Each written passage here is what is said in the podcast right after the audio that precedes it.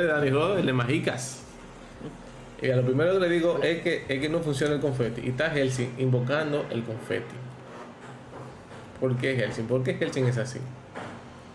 Helsing quiere tocar los botones cuando no funcionan. El tester, déjame ver si logro Es nuestro tester oficial.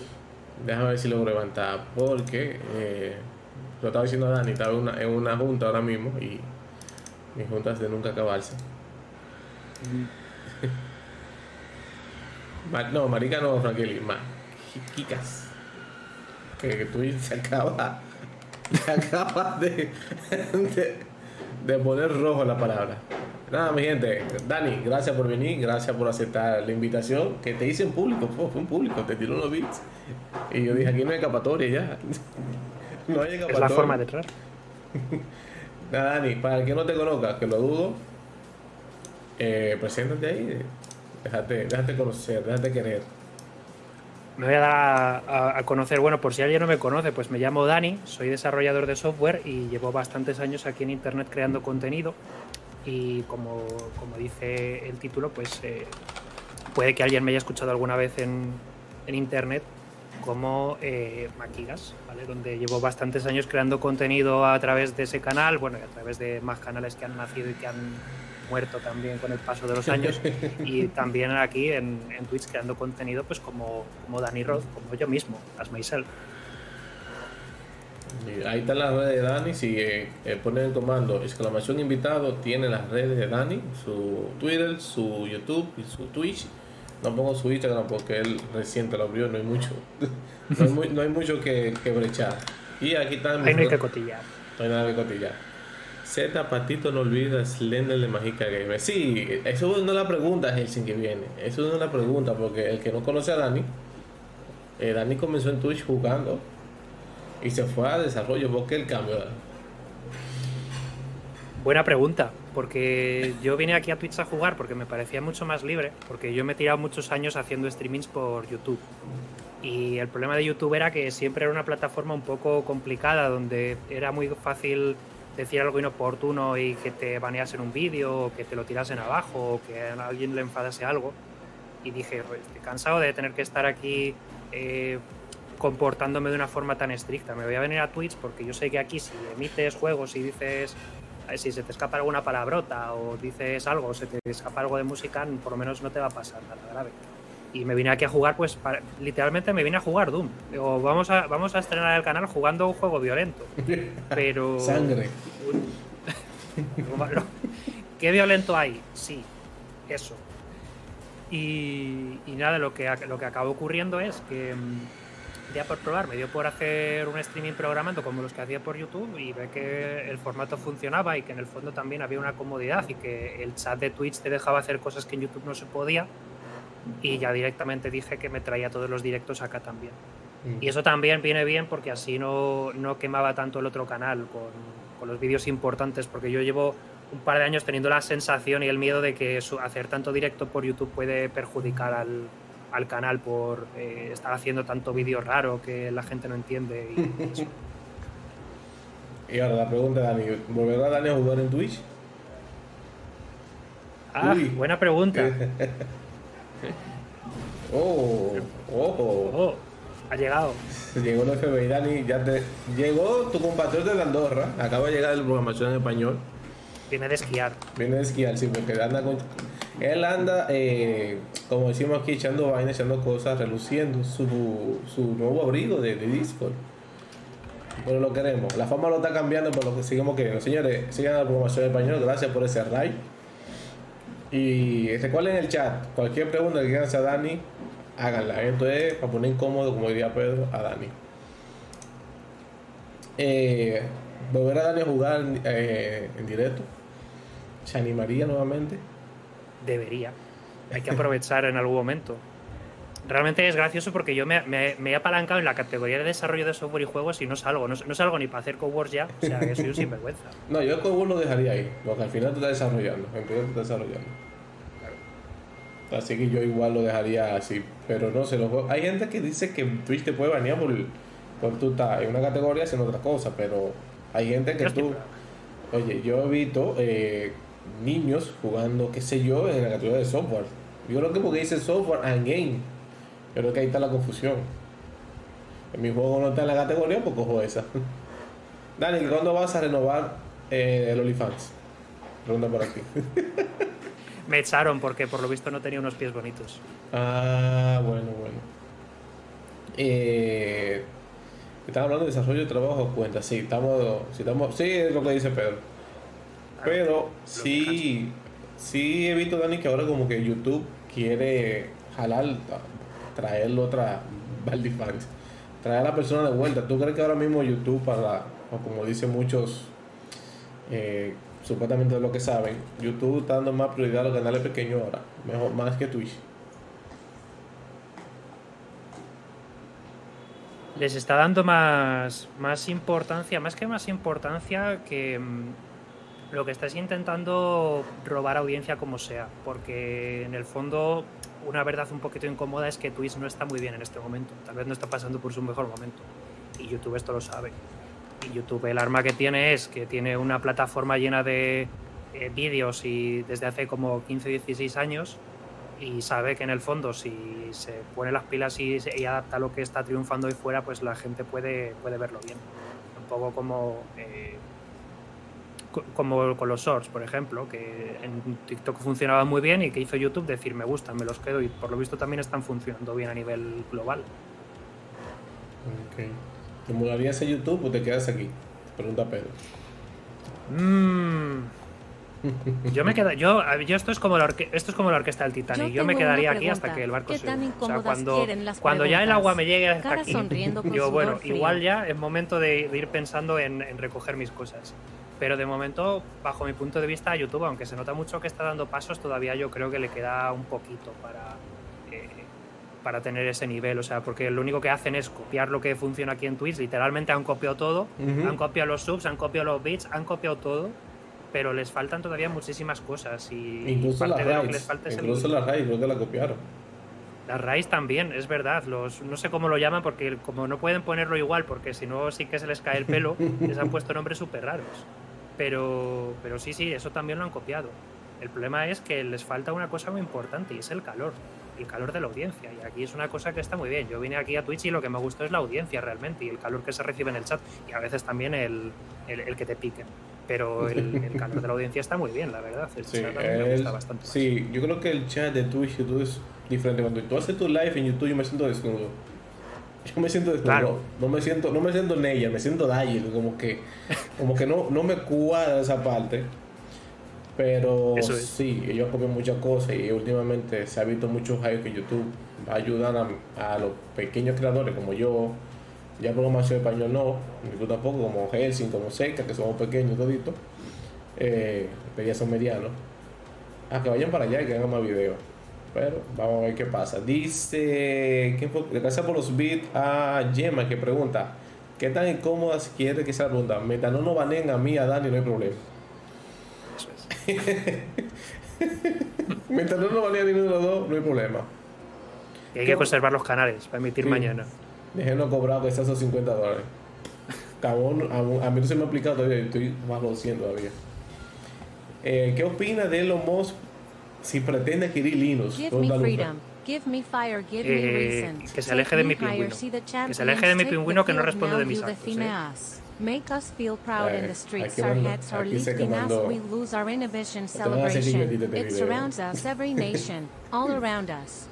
Gracias Seca por esos 10 vitales, tirando beef. Ya esto es, esto es, el que no sepa, Dani y yo no sé de dónde, hoy lo digo, recuerdo, no sé de dónde comenzamos tirando pedazos de canciones, eh, uno al otro, con beats, que no perdemos ninguno porque al final, al final vuelve. O que siendo, que siendo años vuelve. claro. Tú eventualmente lo recuperarás tú. A ver, ¿qué la pregunta por aquí? Ya lo lo hablamos. Eh, pam, pam, pam. A ver, ¿qué más pregunta por aquí? Que tengo el chat. Lo de Lino yo lo dije. YouTube debe Mira, eso, eso que dice Helsing no está mal, que YouTube debe tener también categoría, aunque la tiene Helsing. O, por ejemplo, lo noté cuando subí el video en el canal Gaming. Abajo sale el nombre del juego. Vamos a decir que eso es lo más cercano que tiene categoría. Dice Mauri, cuando YouTube te deje tener los avatares en todo momento y no solo cuando escribe, ahí hablamos. Cierto. Eso es. Like a virgin, touched by a very first time. Pero dales tiempo, eh. Dales tiempo y algo harán. Gracias a Lufe por esos 10. Dice Promoción Español, Dani, ¿por qué insiste en quitarte la barba? Sabes que, te, que perteneces al club de la barba. Y tienta Es verdad, ¿eh? Es verdad. O sea, Sí, llevo aquí todo el día sentado y esta tarde tenía barba. ¿Y ahora qué, qué ha pasado? Vamos a ver, ¿qué ha pasado? ¿Qué ha ocurrido? Ya no hay. Es que lo que viene se va. Dice, transito- Las cosas son transitorias, Pedro. Deja de cogerles tanto cariño. Dice Manteconcrata. No sé si lo dije bien. Coño, deberían regalar subs con tanta plata que se dejan los bits. Y dice Seca, ¿qué pasó con la cabellera? ¿Qué pasó con la cabellera? Hubo un accidente, digo que seguir tirando del hilo. Pero ya está creciendo, ¿eh? Ya está creciendo. Dan, tú mencionaste los shorts de YouTube. ¿Cómo te ha ido con ellos? Que te he visto subiendo mucho. Me, me estás saliendo mucho en YouTube. Eh, ha habido una época en la cual yo era Daniel de los Shorts. Ya era como, me, me retiro de todo, ya a partir de ahora soy Daniel de los Shorts. Pero duró una semana y media, lo que tardó el algoritmo en decir, eh, ya no nos caes bien, te echamos.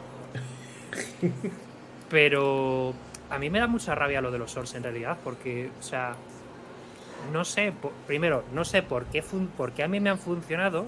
Y segundo, no sé por qué al resto nos funcionan, porque el otro día también. El otro día le- leí un leí un tuit de Bryce y le respondí incluso diciendo que, que no, no lo entendía y estaba súper enfadado porque era como me hacen perder audiencia, me hacen perder audiencia. Y yo no lo entiendo. ¿Cómo es posible que funcionen tan mal en el mundo del desarrollo y que sin embargo a la vez simultáneamente el algoritmo se haya fijado en mí? O sea, yo no lo entiendo. El vídeo este de... Hay un, hay un short mío que yo creo que ha visto medio, medio, medio YouTube de estas alturas, porque no me lo explico. Ha llegado súper lejos. El de Pero no entiendo por qué funciona. El de FOMO será. Puede ser, ese es otro que también ha, ha entrado fuerte, pero bueno. Y yo he dicho, bueno, mientras funcione vamos a, vamos a vivir de la renta, que esto puede hacer crecer el canal, pero yo no lo, o sea, sinceramente no lo entiendo, porque es aleatorio, o sea, de hecho es muy gracioso, lo, lo he comentado muchas veces a estas alturas, pero tú miras las gráficas en tiempo real de un corto y hace una cosa súper rara, o sea, es como que hay una hora o dos al día donde de repente dice, vamos a ponerlo en todas las portadas de golpe y el vídeo hace fup y sube para arriba y luego dice, me he cansado y lo vuelve Y lo y vuelve a hacer. Es muy raro. Sí, y por ejemplo para mí, que he intentado, bueno, el short del canal de desarrollo con más view, así es el tuyo, que viene que venía para acá, con la canción de Llegaron los Parados. Con tres dislikes. Es que me, ha- me ha reconocido el, el- 120 vistas y tres dislikes. Yo, ok, tres dislikes en un short. No entendí. Guau, No entendí. nada. No entendí por qué. No sé por qué hay que ser tan, tan agrio en la vida. Eh, y hablando de shorts, Dani, eh, el del FOMO, que tú que te dije que lo vi como en tres grupos de aquí de mi país. Es decir, Dani está en Andorra, mentira, mentira, mentira, en Madrid. Y yo en República Dominicana. Y toparme un grupo de WhatsApp, de WhatsApp, un short de Dani y yo, oh, pero es un- short bastante bueno, que lo que nos dice, que lo vamos a explicar en el fondo, que no hay que saber de todo en este mundo. Tenemos esa mala costumbre de creer que tenemos que saber de todo, que hay gente que dice por allí, eh, no, si tú no sabes DevOps, tú no eres frontend. Amiguito, ¿en qué tiene que ver DevOps con yo ser frontend? Son cosas muy distintas y alguien me explica que está bien no saber cosas. Y yo lo entiendo, yo lo que tenemos que enfocarnos en, en, en algo para tú probar cosas distintas. Entonces que tú no, tú no puedes hablar más de detalles sobre eso, Dani. Pues eh, es tal cual como lo dices. O sea, yo es una, o sea, es una cosa que, que- que suelo decir. O sea, yo a mí me pones con algún tipo, algunas tecnologías que a lo mejor están ahora de moda y no te sé responder. O sea, me pides ahora mismo que te haga algo en Kubernetes y no te lo sé. No sé ni, o sea, Yo no sé no- la- yo lo he tocado tres veces y todas ha acabado bastante mal. Ha habido que, ha habido que, que- o sea, ha acabado bastante mal las veces que he tocado Kubernetes. Servidores en llamas, eh, bomberos, no, tampoco tanto, pero, pero no ha acabado bien. Y yo aquí lo, aquí se puede ver cuando de repente me da por hacer streaming intentando aprender cosas en vivo. O sea, hay cosas que yo las estoy leyendo toda una tarde y no me entra en la cabeza. Y es como, a lo mejor es que no tengo por qué saber de esto, realmente. Yo Temas como es palabras ahora que DDD, DDD.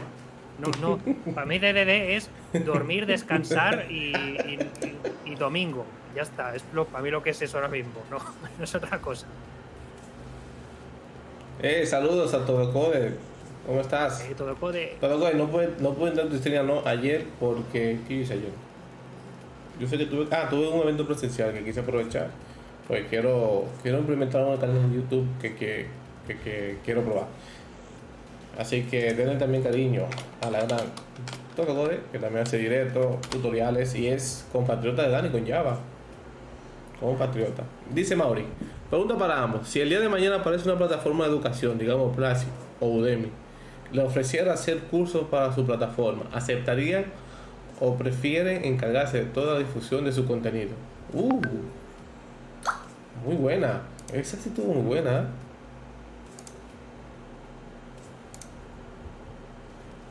¿Quieres que vaya yo primero? Sí, sí, sí. Del invitado, el invitado siempre va primero. Ah, bueno, perdón, no me sé, la- no me, no me sé los modales, perdón por la educación.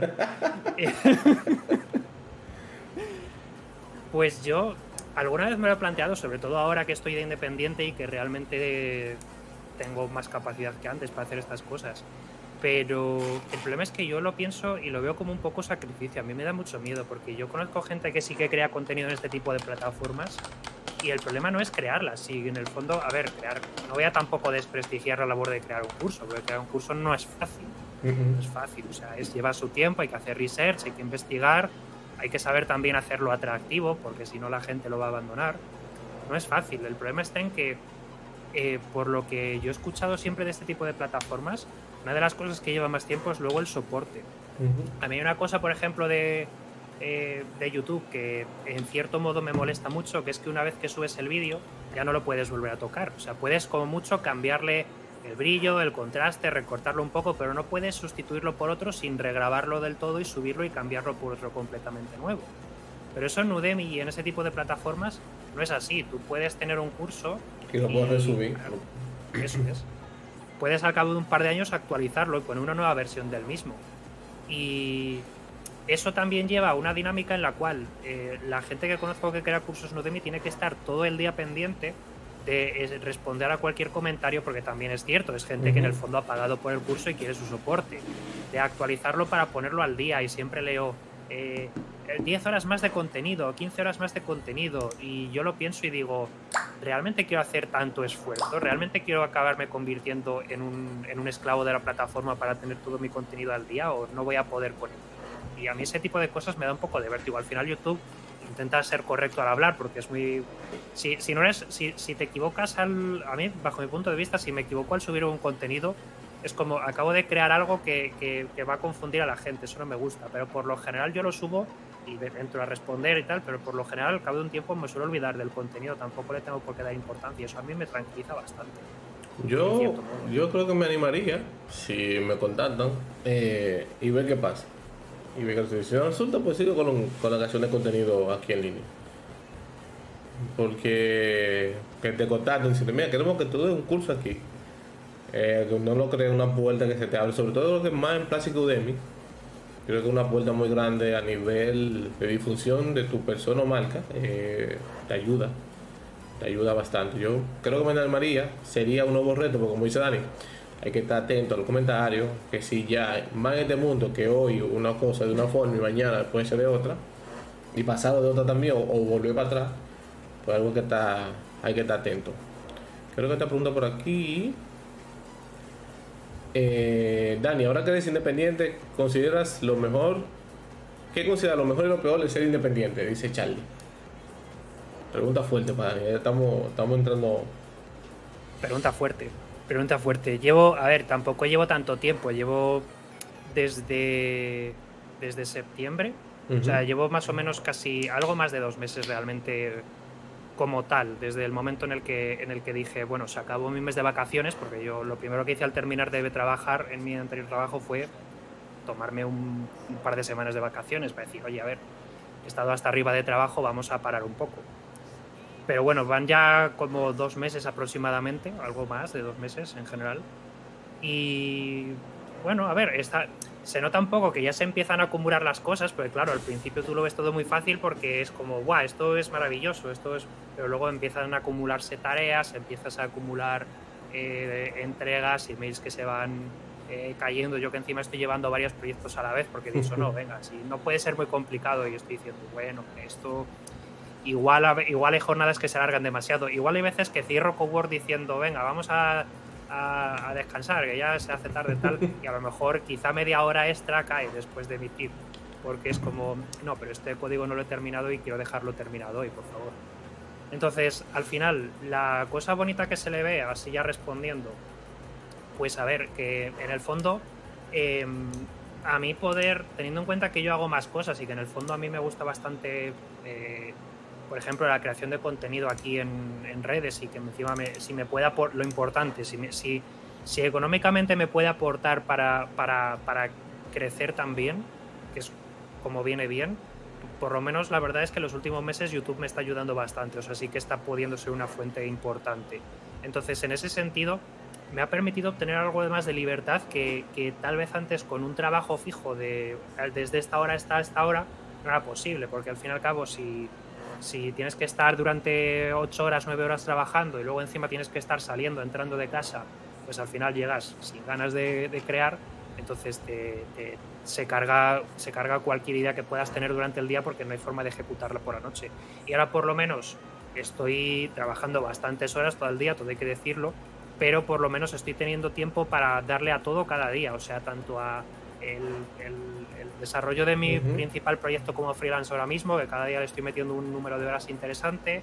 Eh, los otros proyectos que llevo también les está cayendo su ración de trabajo cada día, pero también yo puedo tener tiempo, por ejemplo, para a lo mejor decir, vale, me reservo la franja de hora de 9 a 10 de la mañana, por ejemplo, para eh, exclusivamente eh, hacer research sobre temas que puedo tratar en futuros materiales o responder comentarios o, ver cómo están yendo las cosas o crear contenido para un blog o para otro. O sea, me está permitiendo de algún modo poder tener un horario flexible bastante positivo y hasta cierto punto como persona a la que le gusta crear pasivos y, al final el objetivo también un poquito de vez en cuando si puede ser eh, trabajar menos, hacer más para trabajar menos, pues hombre, eh, esto ya es, esto, ya soñar, ¿vale? Esto ya es soñar despierto, pero si al final la cosa va bien y, puedes estar cada vez más dedicándote a lo tuyo y a los proyectos que tú tengas y están llevándote también para poder pagar las facturas, por ejemplo, y eso hace que les tengas que dedicar más tiempo y que pues tengas que flexibilizar y subir el precio del otro, pues hombre, eso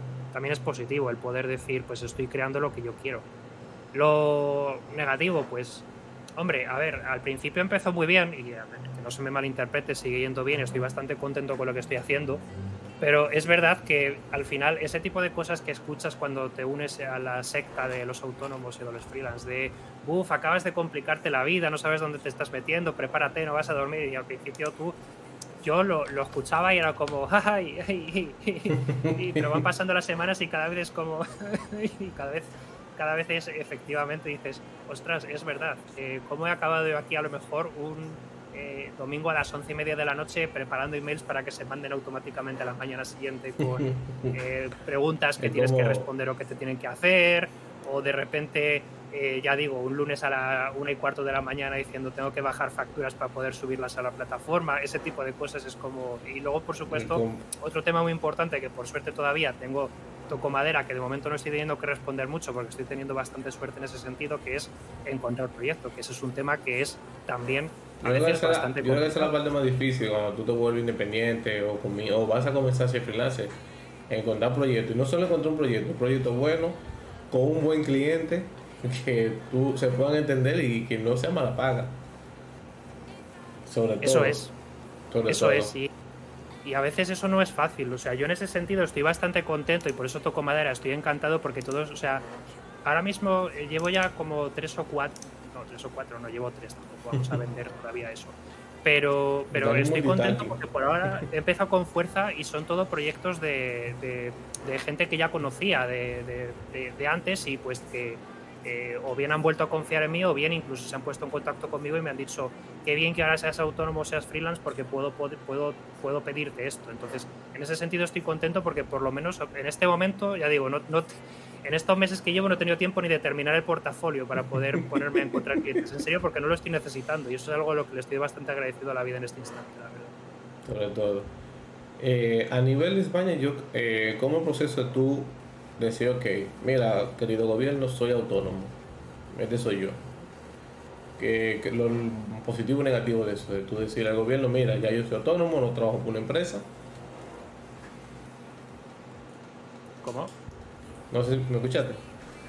Este, ahí te, te he perdido un poco en esa pregunta, ¿eh? Ok, no, te pregunto, lo bueno y lo malo de tú decirle a tu querido gobierno, mira, soy autónomo. Yo sé que usted tiene un proceso de papeleo, de justificar.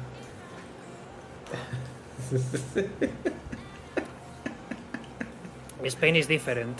Aquí, aquí la, la burocracia, la burocracia no te libra. O sea, mucho, o sea, ese tipo de, ese tipo de cosas aquí. eh, yo, sobre todo, uno de los temas que más me. O sea, yo llevo pensando la idea de hacerme freelance mucho tiempo, pero uno de los temas que, que, que más pereza me daba, pereza, por, por decirlo literalmente pereza, era precisamente el tema legal.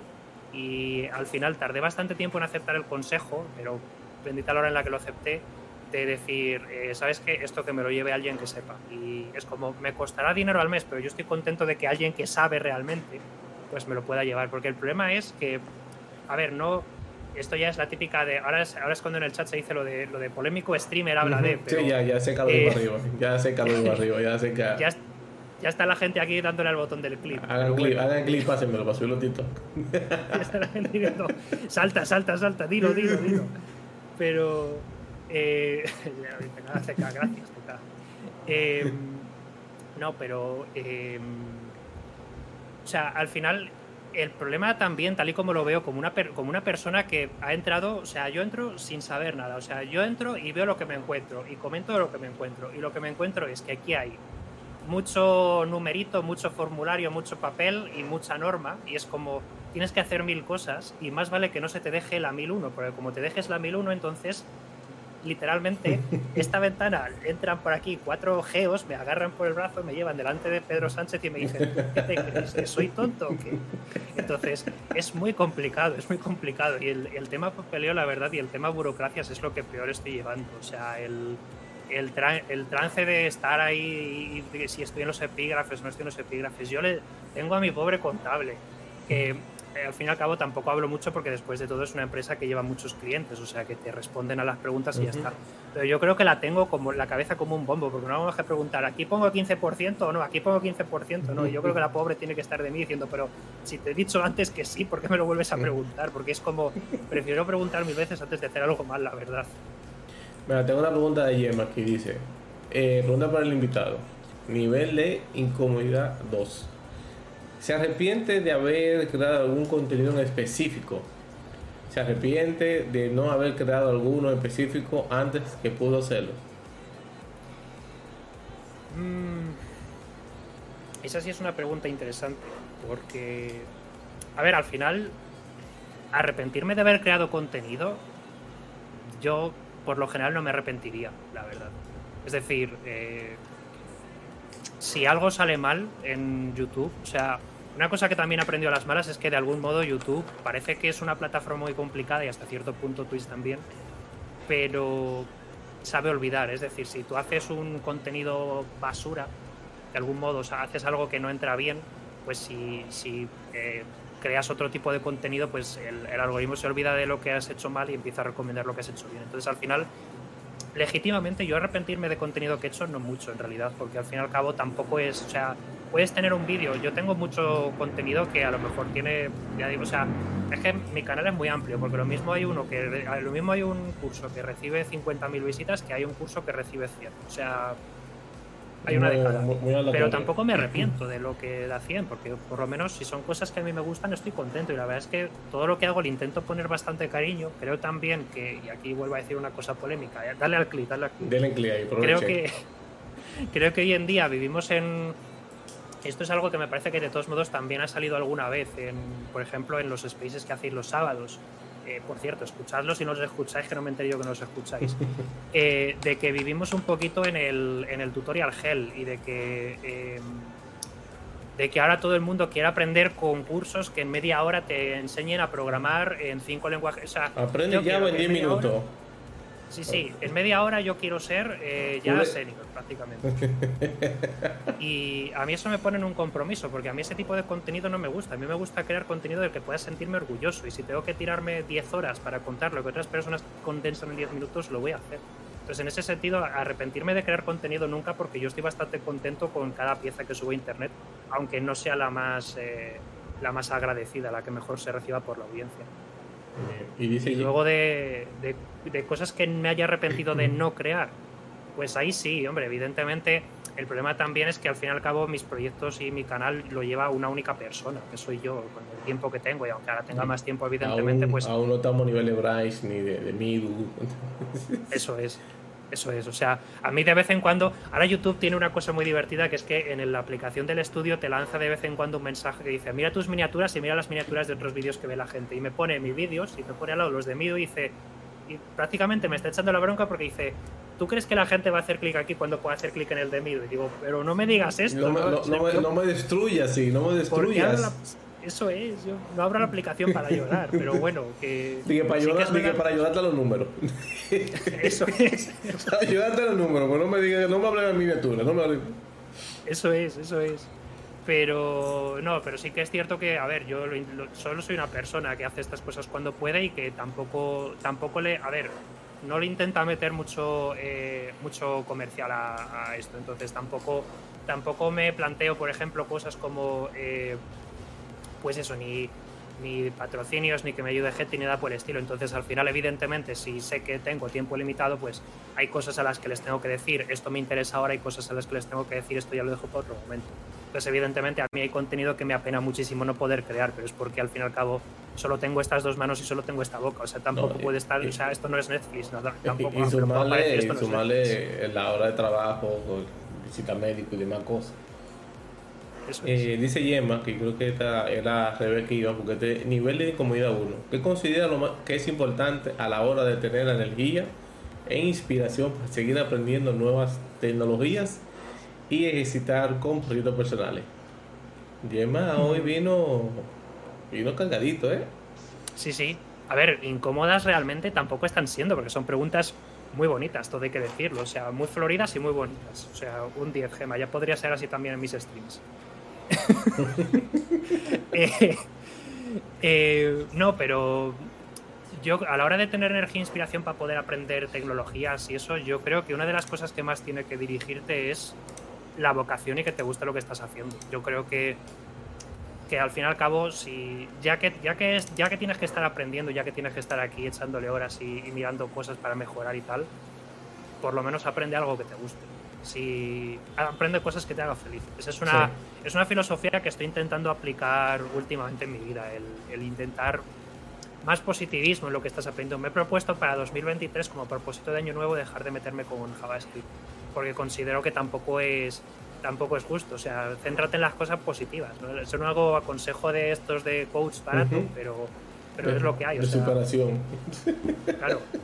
Si, si aprender, por ejemplo, una tecnología pues te frustra y porque no lo puedes comprender y tal, pues hombre, eh, a lo mejor hay otras muchas que puedes, que puedes aprender. Lo malo es cuando no se alinea lo que tú quieres con lo que el mercado quiere. Evidentemente, si, si quieres postular a una, a una oferta donde te van a pedir eh, Flutter, por ejemplo, pues no te va a quedar otra que pasar por el aro y ponerte a aprender Flutter, porque si no, ese tipo de ofertas van a quedar fuera de tu, de tu área de... No, y algo que yo entiendo. Dani, también, que hay lenguaje para cada quien. No, no el lenguaje que a mí me sirve te puede servir a ti y viceversa. Algo puede ser que tú, ah, voy, voy a querer aprender C Sharp, pero tú sientes que no lo entiendes, que no lo comprendes, que tú no sirves para eso. Eh, por otro lenguaje, porque tal vez ese lenguaje ahora mismo no te conviene. Y también está el tema de qué es lo que te gusta hacer, qué es lo que tú quieres hacer con la programación. Así. Pregunta para ambos, eh, dice Mauri. Eh, ¿Pueden contarnos alguna historia de terror que, le haya, que les haya ayudado a aprender y mejorar como desarrollador? Eh, Dani, ¿alguna historia de terror? Eh, esta es una anécdota que yo he contado ya, sobre todo me he esperado mucho tiempo para contarla, pero ya de vez en cuando alguna vez la he contado. Y me he esperado mucho a contarla un poco por tema de por tema de protección de testigos, ¿vale? porque en el fondo es, es digo, es como si cuento esto a lo mejor en, en según qué ámbitos, lo mismo, eh, lo mismo me, me, escriben y me dicen, ah, que fuiste tú, pero bueno, yo creo que ya pasado bastante tiempo, yo creo que ya lo puedo contar. Esto me pasó al poco de, en mi, mi último trabajo, al poco de entrar, eh, nosotros tenemos nuestras bases de datos con nuestros, nuestros uh -huh. datos y, y, tal, y estábamos haciendo una, una operación de mantenimiento. Eh, mantenimiento en base de datos, la típica de mirar unos datos y tal, uh -huh. y hacer un y borrar unas cosas que ya no eran necesarias. Bueno, pues la típica de olvidar poner un where en el delete, pues eh. La clásica. ¿Quién no lo ha hecho alguna vez? A ¿Quién mí, no lo ha hecho alguna vez? A mí me pasó pero, algo similar, pero con un update. Con un update, wow. Es sí. que ese, ese, tipo de cosas te, te hunden la. te pueden hundir la tarde. Pero eso, bueno. eso, fue mi primera época de programador. Eh, nosotros, yo daba como un soporte. Y nosotros a la base de datos de producción nada más teníamos eh, permiso de lectura. Pero no había, alguien no había facilitado ciertas credenciales para hacer cosas rápidas, para no esperar abrir un ticket, le vea, que le vea, vea el ticket, que lo revise y que, y que responda, ¿verdad? Y quien era mi superior en ese momento me mandó un query. El query sí tenía el web pero ella me llama, me manda otro correo con el mismo query, sin el web y cual yo copié y ejecuté el último query en producción. Entonces actualicé a más de 2000 registros, le puse la misma columna en algo. Y la suerte fue que le ve así tener una base de datos eh, de respaldo. Pero a quien le cayó la bronca y los boches y todo fue al pobre desarrollador no nada que ver con la otra persona. Y otra fue que me la vino base de datos, pero en desarrollo. Esa fue la suerte. Que yo estaba, yo, okay, yo estaba como en mi quinto día y yo digo, ok, ya yo hasta aquí llegué. Hasta aquí llegamos. Yo no, me, me hice mi, otro superior en ese momento. Me dijo, no, tranquilo, que eso es desarrollo. Eso, hay un banco, tranquilo. eso se puede borrar yo respiré.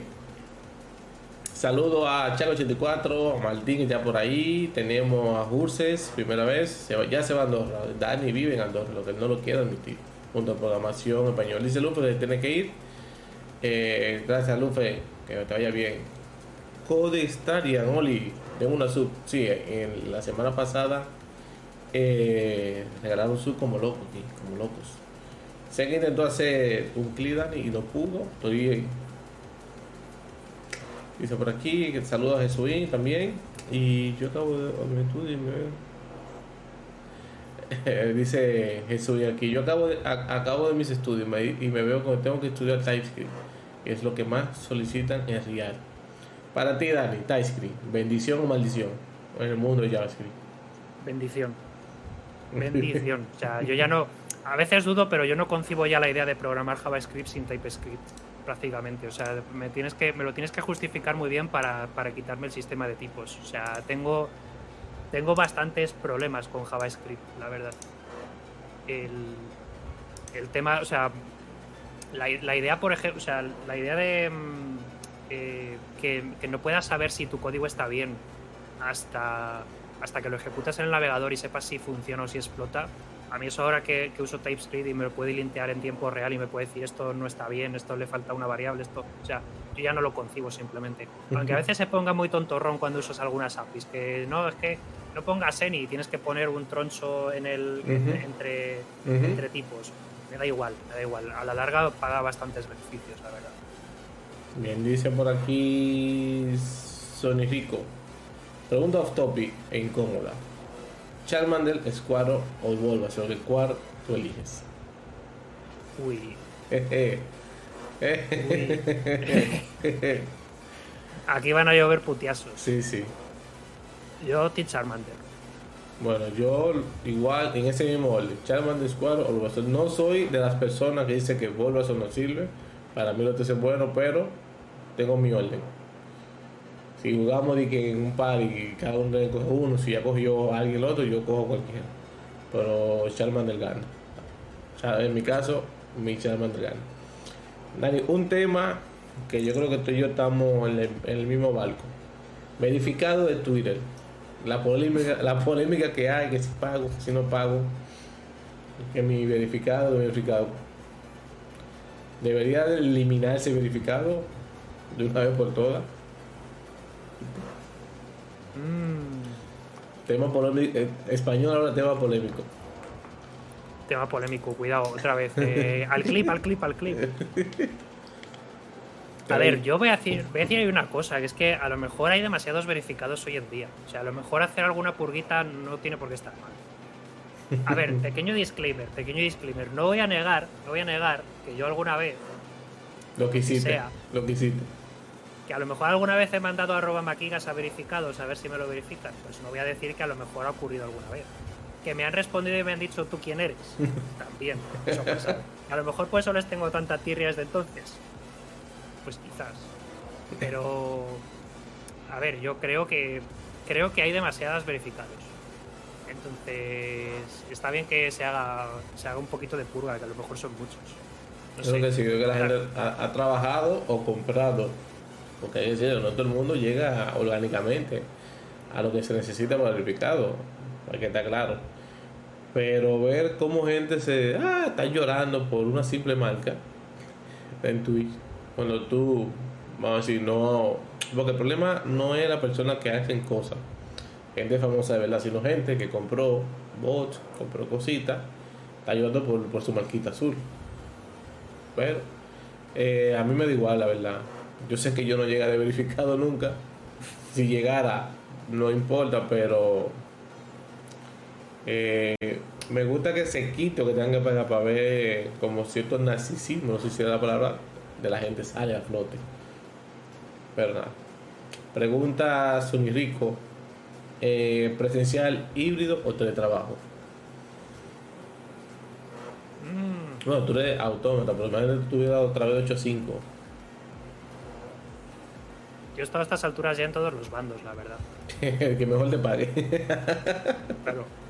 No, pero es cierto que ahora ya ahora ya es un poco sería un poco complicado porque realmente se le puede llamar teletrabajo si tu trabajo está en casa, o sea, oficialmente si, si la si la sede de tu empresa es tu propia casa, realmente es teletrabajo o es que duermes en la oficina. Es un tema filosófico ya que dejo ahí sobre la en la oficina. Eso es. Yo creo que sí.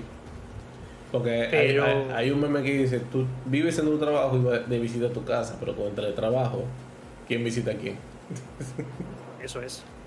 No, y ahora de hecho hay bastantes, hay bastantes em, eh, alquileres que eh, esto lo, lo he leído por ahí que por lo visto está pasando ya en algunas partes que te preguntan si, si teletrabajas o no, porque no les interesa a gente que se pase todo el día en casa, porque entonces dice, para eso lo alquilo como una oficina, que hago más dinero.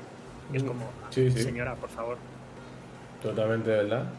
Eh, lo que pasa es que la gente creo que tiene la, la idea del teletrabajo, de estar con la laptop en la playa, en un parque, en un café. Y eso no es teletrabajo, porque tú estás en la playa con la laptop, el sol no te va a dejar ver la pantalla, te vas a quemar, la va llena de arena. Eso es. Es un café, Eso es un café que no sea como pa- para eso, para tu con todo a trabajar, pero que va a haber mucha bulla y tal vez no te concentres. Tal cual. O sea, muy idealizado por los nómadas. O sea, no, claro, es que nómada digital. Yo, eh, Me voy- toda mi ropa cabe en una mochila. y me voy por ahí. Sí, sí. Y todos los días en eso, pues se gasta pasta, No, se, gasta, se gasta pasta. Es así. Realmente, Eso es algo. Eso es algo que mucha gente aprendió a las malas hace un par de años, cuando de repente de la noche a la mañana nos dijeron a todos hay que teletrabajar y mucha gente se encontró teletrabajando a lo mejor, pues eso, tra- eh, personas que teletrabajan con que tienen que a la vez estar cuidando a sus hijos o que todo lo que tienen para teletrabajar es la mesa del, del salón o la mesa sí, de, con la de silla, la cocina. la, o la silla de madera ahí. Sí, porque eso es lo que la gente no entiende. Teletrabajar es tú tener eh, plan B, C, D, F, H, por si la luz se va, si el internet se va, si el otro internet de backup se daña, ¿qué tú tienes? Eh, por ejemplo, al principio de, de aquí, a, bueno, aquí al frente hay un terreno vacío, que era como un dealer de, de automóviles, y lo compraron, ahí habían dos excavadoras haciendo hoyos. Y yo me chupaba ese ruido de todas esas excavadoras de 9 de la mañana a 4 de la tarde. Ahí y la mesa vibraba, vibraba la mesa. Bien, así que este trabajo no es tan, tan hermoso como lo dicen. Sí. Mira, pregunta Martín, cómo vemos la industria con la cantidad de despidos que hay en todo el mundo. Si últimamente y empresas grandes han sacado mucha gente. Sí, sí.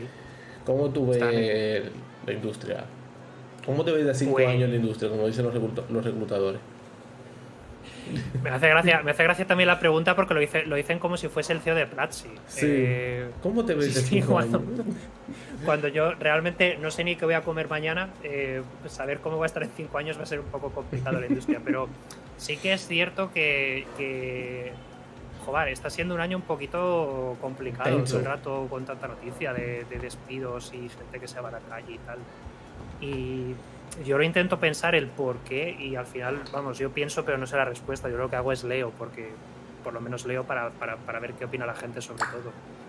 Y al final lo que, lo que, mm, lo que he acabado creyendo después de leer varias opiniones es que en el fondo lo que estamos viviendo es el resultado de que se haya, eh, se haya hecho como una especie de mm, eh, sobre, sobrecrecimiento en algunas empresas tal vez, que quizás hace un par de años vieron que eh, como la gente ahora estaba aislada y más enfocada en las pantallas que quizás podrían escalar departamentos porque ahora todo se haría por internet y todo se haría en el metaverso y esas cosas y que, que a lo mejor mm, no pudieron ver venir que efectivamente a la gente esto iba a ser algo temporal y que no era necesario, o sea que, que iba a ser algo que iba a durar lo justo y ya está pero, pero que no iba a ser una cosa a largo plazo. O sea, a mí la, la idea del.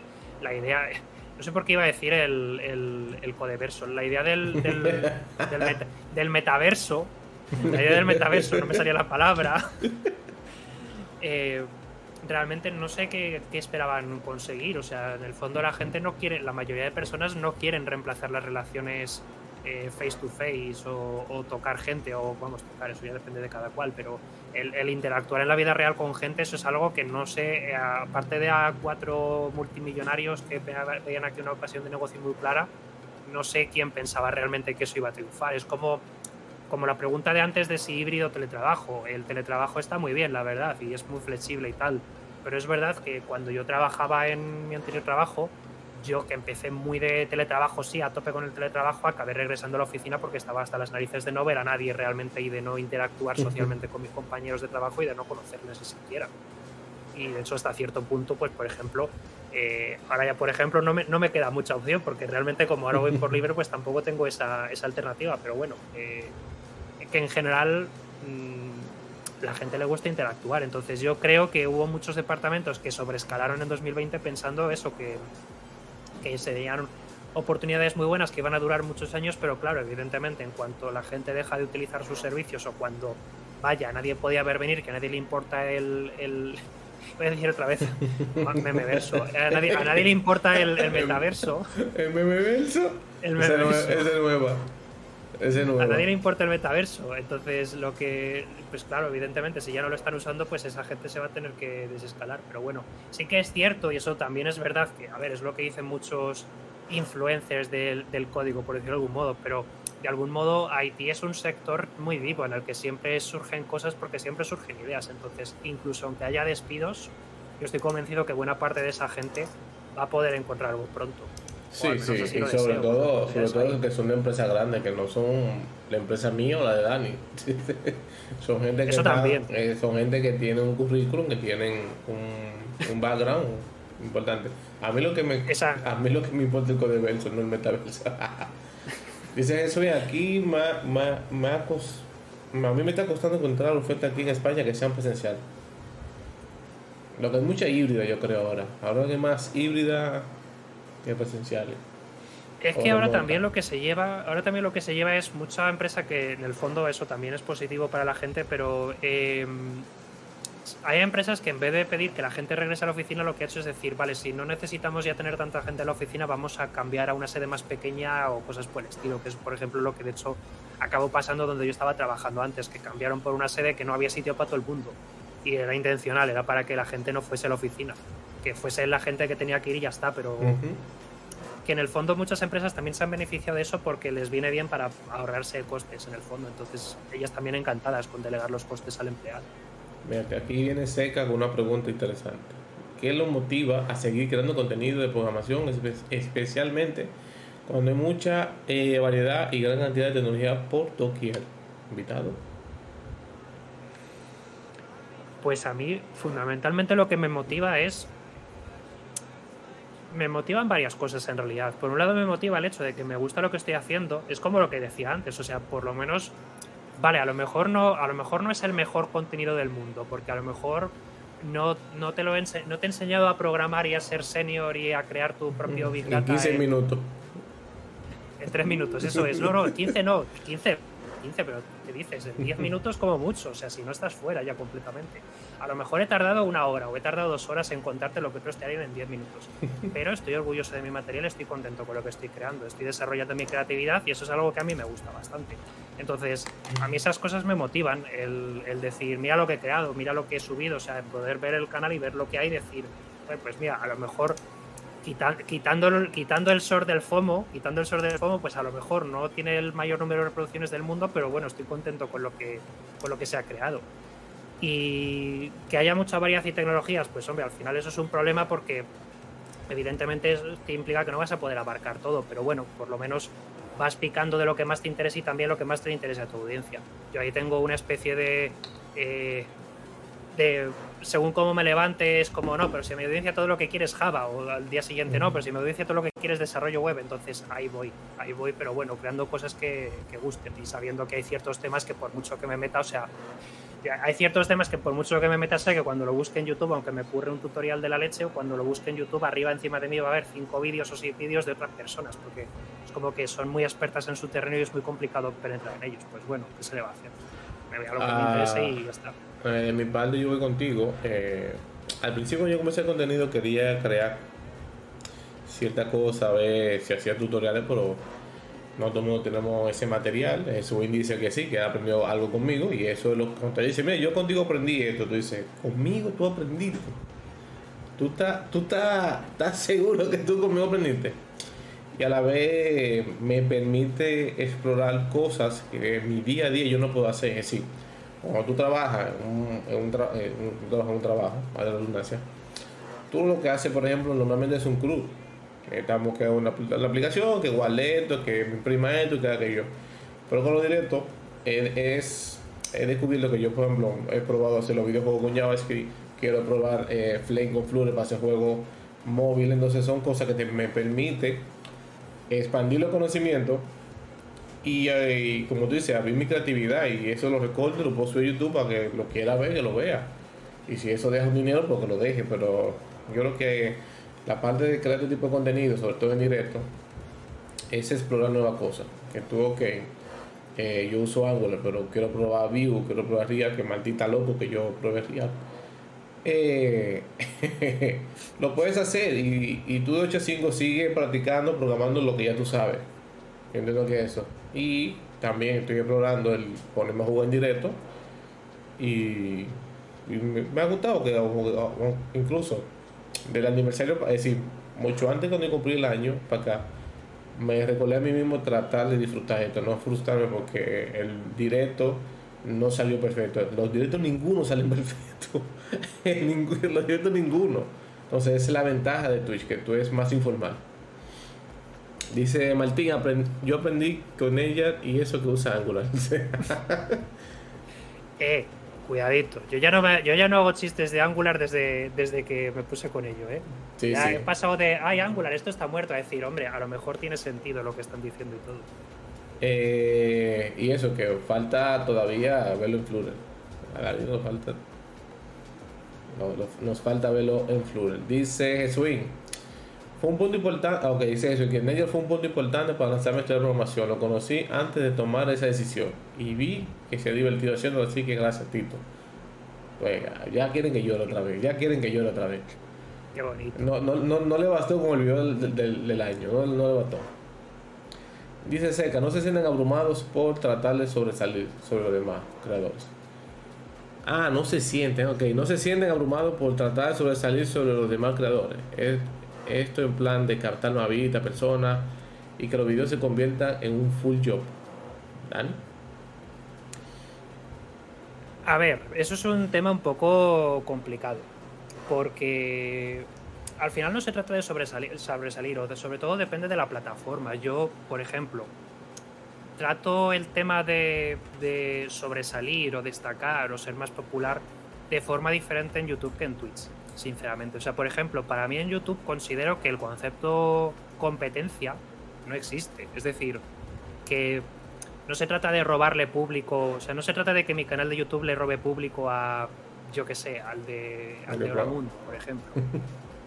¿Por qué? Porque da igual, no vas a. No hay nada que robar. O sea, YouTube es una plataforma donde tú ves vídeos cuando te apetezca. O sea, esa, esa lista a ver más tarde puede acumular los vídeos que tú quieras. Evidentemente, se puede robar audiencia en el sentido de que, de que si haces tu, tu, contenido más atractivo, a lo mejor la gente lo va a pinchar antes de que el otro. Pero yo ahí, por ejemplo, considero que no se trata tanto de intentar sobresalir, sino se trata de, de crecer y de disfrutar el momento. Y luego aquí en Twitch, es verdad que eso no aplica, no, es, es más complicado que aplique aquí porque al fin y al cabo, en el fondo, Twitch es una plataforma en la cual siempre dices, eh, Buah, eh, eh, están los bots, están los bots, pero no todo el mundo ve los bots. Al final mucha gente se queda con las interacciones en vivo y al final el problema está en que el tiempo es limitado, nuestros ojos son dos, podemos prestar la atención a una cosa y muchas veces hay gente que emite a la vez y que tienes que elegir qué tomar. Eso es algo que aquí sabemos bastante bien porque al final en la categoría de desarrollo de software todos emitimos prácticamente a las mismas horas.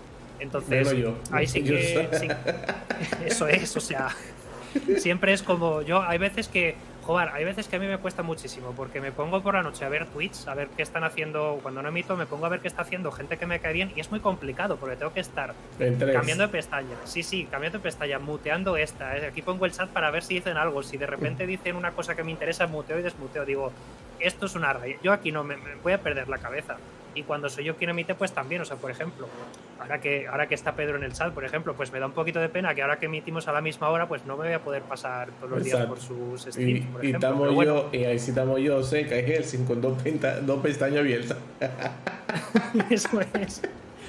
Tiene que, tiene que estar seca ahora mismo, en plan, a ver, eh, como centro de mandos, rollo, Sí. a ver, agua por aquí, agua por allá, a ver cuánto, cuánto va de agua, o sea, Se, se casó los. Sí, porque incluso, por ejemplo, ahora, mal picado yo creo que no hacía hasta ahora, y está haciendo, y está con Noelia ahora mismo, con un directo. Y a veces está Noelia y sube todo code, o sube el mismo Helsi, o sube Seca a jugar. Entonces tú dices, yo creo que el que más nocturno aquí es Seca, Seca es el que más nocturno hace directo, creo. Y si no, eh, Pedro cuando se dice, voy, voy a durar hasta las 10 de la noche, es un tema totalmente. Eh, Marijo, ¿cómo estás? Y respondiendo a la pregunta de Seca, eh, al principio sí, me abrumaba mierda, la gente no está entrando, qué estoy haciendo mal. Y yo creo que si tú te pones a pensar en eso, vas a seguir haciéndolo mal. Si tú te enfocas en que por qué la gente no entra, que estoy haciendo mal, el directo no sirve, pues te olvidas de lo que estaba hablando antes. Tú tienes que disfrutar, esto es como la programación, tienes que disfrutar el camino, tu camino para largo. Y si te pones a ver que, que si Dani competencia mía, si programación es competencia mía, pues no, aparte sí, por ejemplo, yo, programación español, Noelia y Charlie, creo que empezamos todo como hace un año. Estamos todos por ahí por de hace un año. Y cada quien tuvo un crecimiento distinto. El que más ha crecido yo creo que ha sido programación de español, después sigue Noelia. Y después sigue Charlie, quedo yo en último, pero eh, no te voy a negar que en un principio eso me, hizo sentir triste porque me, el importador me dijo, mira, tú estás haciendo algo mal, deja eso. Pues yo dije, no, cada quien tiene un ritmo de crecimiento y hay que tomarse la cosa al paso. Es como dicen cuando en YouTube, YouTube un día un video lo va a petar. Es igual que los artistas, una canción que te va a hacer despegar. Entonces, cada quien tiene, y entendí algo, cada quien tiene su estilo y tiene su forma de hacer stream. Entonces tú tienes que encontrar la tuya. Y no, hago, y no agobiarte. Un, un ejemplo que yo eh, sí em, veo y sigo es el mismo Carlos Asaútre. Carlos Asaútre es una eminencia y hace los, los streams cuando puede y trata de disfrutarlo. No, no, se, no se agobia si entró tanta gente, que si me van a dar el panel, que si me van a dar esto. Y yo creo que es el truco. No, no hacerlo y disfrutarlo lo más que se pueda. eso es. Eh, a ver, por aquí, por aquí, Lepe. Creo que dice que están peleando aquí. Alguien está peleando en el chat. Y a nivel de eso, que menciono la competencia, yo creo que ya está claro, pero tienes a alguien que lo ves como competencia, eh, dando YouTube como, como stream. Tu rival, a los Naruto y Sasuke, mi rival. Ash y.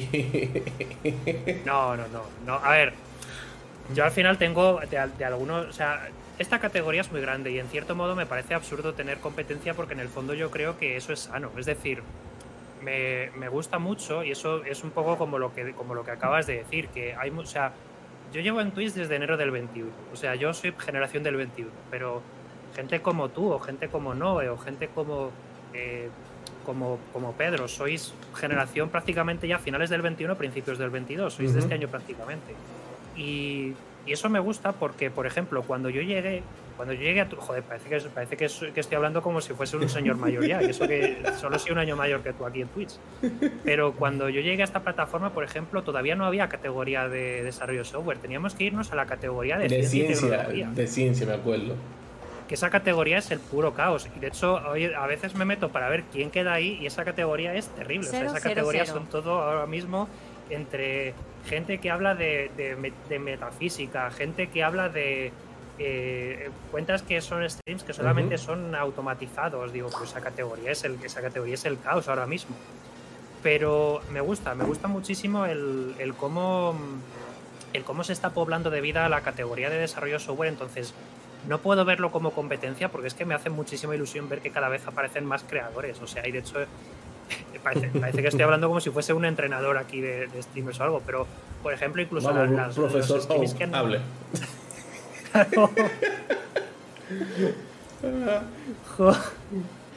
Los, los streams los streamers que están apareciendo por ejemplo últimamente pues que, que, eh, ahora están con pocos viewers pero que si, si, si la gente les consigue ver y tal pues pueden conseguir audiencia me parece bastante prometedor ahora antes se pasaba por el chat al Taskur que también le está dando y también eh, hay streams suyos que tienen bastante éxito o sea, en el fondo pues a mí me parece que no hay competencia que eh, y ya digo o sea, a mí me encanta cuando no emito me encanta pasarme a saludar por los canales que puedo porque en el fondo me gusta muchísimo lo que hacen y, y, joder, me parece que eso le da más voces, le da más voces, porque esto antes era una cosa que no había tantos canales y era bastante soso. Al final tienes a tres o cuatro canales y poco más. Y, me gusta que se pueblo de gente. O sea, en ese sentido yo eh, no, no lo veo como competencia, la verdad. Mira, dicen aquí cerca que tu enemigo es JavaScript y PureScript y los drivers del gato en Linux. Eso es, eso es. Sí, sobre todo, sobre todo eso último. Madre mía.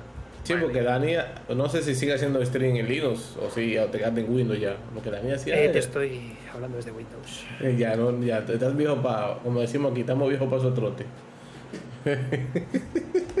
sí, porque yo creo, yo creo que, además de Savital, no sé si Savital la haga en Linux, creo que eran tú y Savital que yo, que hacían stream en, en Linux, creo. ¿Tu propio sistema- ¿Tú ibas a hacer un sistema operativo, Dani? Que dice Charlie aquí, no sé. Te pregunto porque Sí, y creo que también, creo que antes también Messer lo ha dejado caer. eh.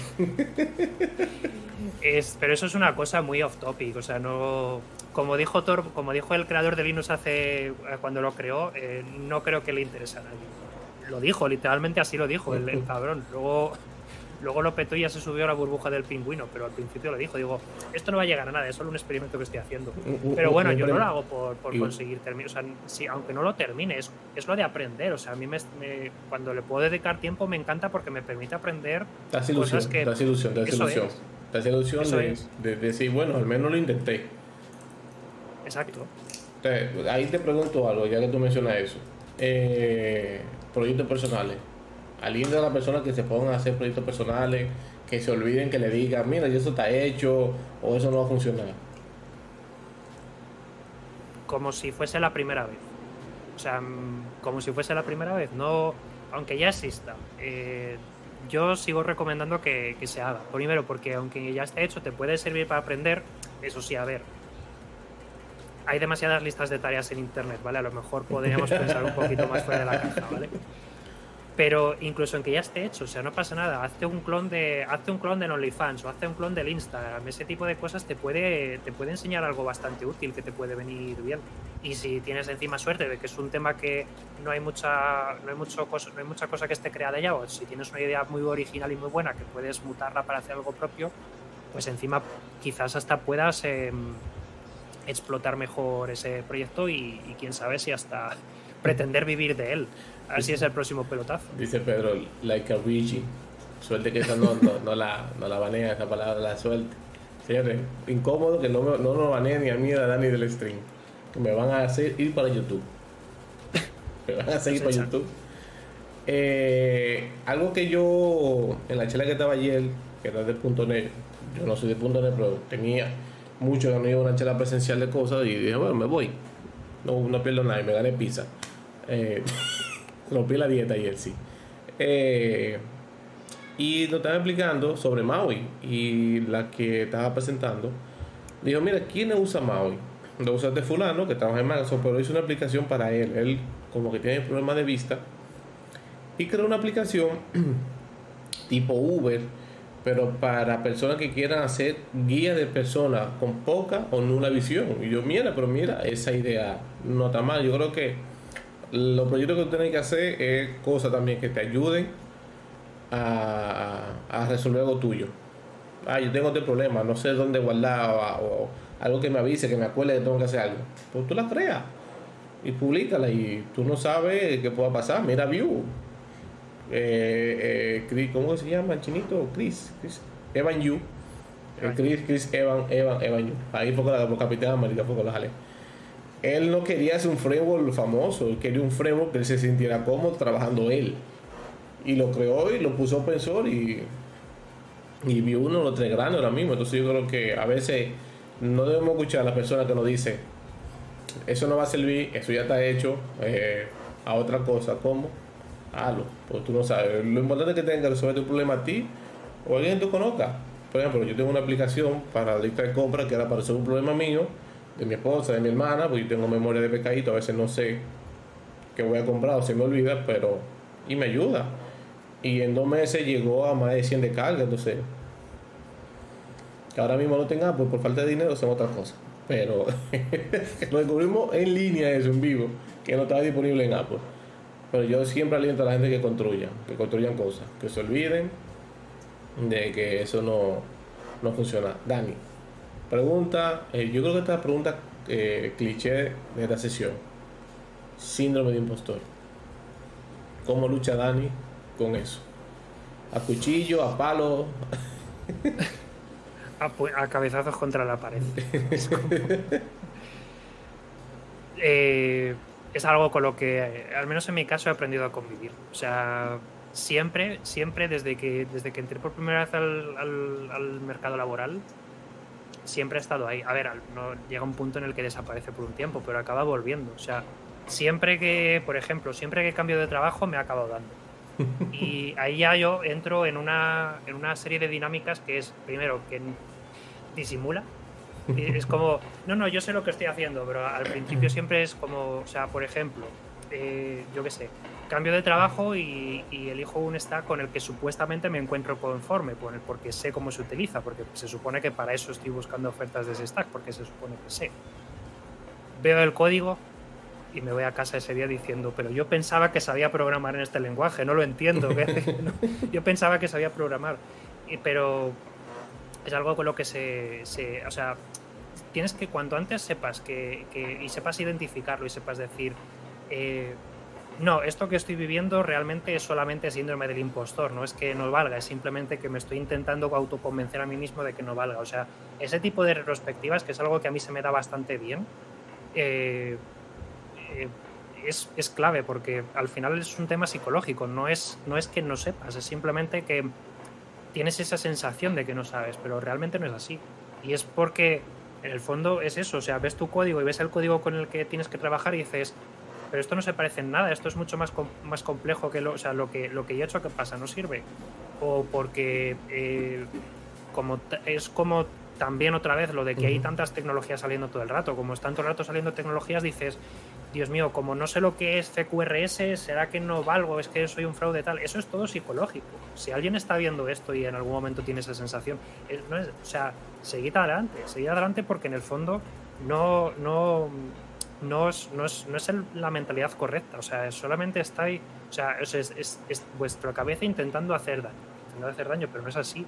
No es así. Entonces, a mí síndrome del impostor me ha dado bastantes veces, la verdad, a lo largo de mi carrera. O sea, eh, De hecho, es raro que de momento no me haya dado. Es raro que de momento no me haya dado, yo creo, porque como son proyectos más cortos no tengo tiempo de que me dé, porque no tengo tiempo de que me dé, pero eh, a mí me ha ocurrido varias veces y al final, pues bueno, un día empiezas a, a verlo mejor y, y poco a poco te pones constante a aprender lo que estás haciendo y a ver el código y a seguir leyendo y, y a seguir empujando. Si es que al final no queda otra que, que empujar.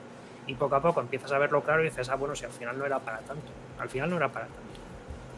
Yo, eh, los streams mm, lo, lo hicieron evolucionar el mío. El mío evolucionó como un Pokémon. el mío evolucionó con los streams. Y algo que sí me dio duro, pero como tú dices, hay que tirar para adelante. Es algo psicológico y hay que no mirar como dice. Dice Martín, no puedo creer que mi estúpido trasero tenga el síndrome de impostor mientras Elon Musk marcha con confianza por la sede de Twitter y mantiene el cable hasta que algo se rompe. y pone que si fue un sitio, una cita tuya y dijo, dijo lo que de Twitter. Dice Gemma, lamentablemente me perdí buena parte de la entrevista por una mini emergencia que tuve. Dani, puedes comenzar del principio, lo dudo, Gemma, lo siento, Gemma. Pero como todo va a quedar grabado y se subir a YouTube, lo podrás ver luego. ¿Se está grabando bien o tendremos sorpresita luego? Esperemos que no, si no F. Esperemos. Eh, esperemos que no, porque no sé qué lío. Y, y, y el wailing este yo eh, no lo he sabido configurar. No sé si tú sabes, para que un día me ayude. Pero el día- del, el del gato no sé cómo es que va con, con Streamlabs. No sé si me tengo que ir para OBS por, por un tiempo otra vez. Esto es una locura, señores. Esto es una locura. Emitir no es fácil. De eso que dice, mira, coge una cámara, pon un micrófono y sube. No, señores, no. Yo vi incluso, eh, para el que sepa, Dani me aconsejó, que voy a hablar sobre eso ahora, de separar el contenido gaming que yo hago con de programación, que hiciera dos canales aparte.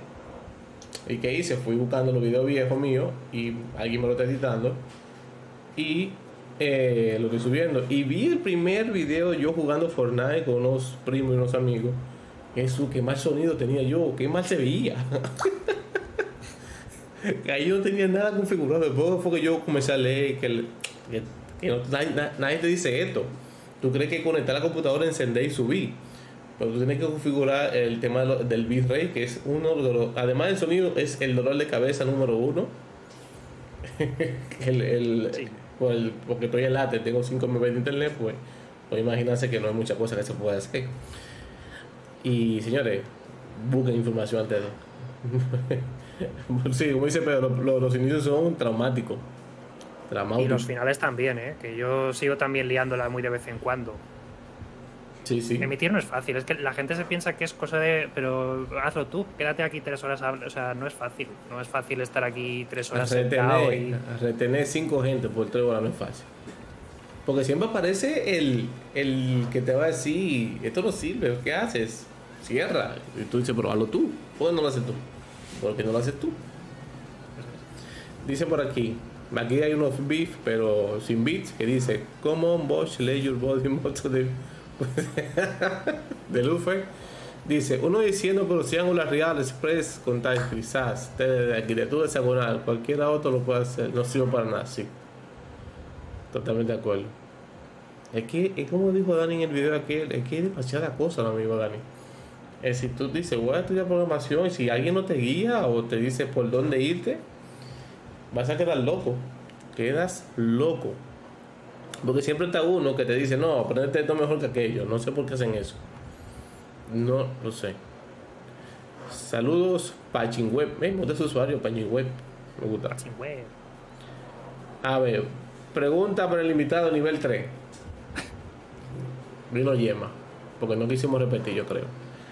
Eh, ¿Qué experiencia negativa a cuánto trabajo, organización de código de arquitectura te llevaste de anteriores empleos y qué deseas no aplicar en tus proyectos actuales? Mm, Chan, chan, chan, chan. vaya. Pole- polémico streamer opina sobre. A ver, eso sí que es verdad que es un tema un poco complicado porque. eh, por lo general, cuando me marcho de un trabajo, intento irme con lo, con lo bonito. Parece que, voy a- parece que estoy dando respuestas largas para, para no, no, no sacar los trapos sucios en vivo. Y posiblemente sea eso.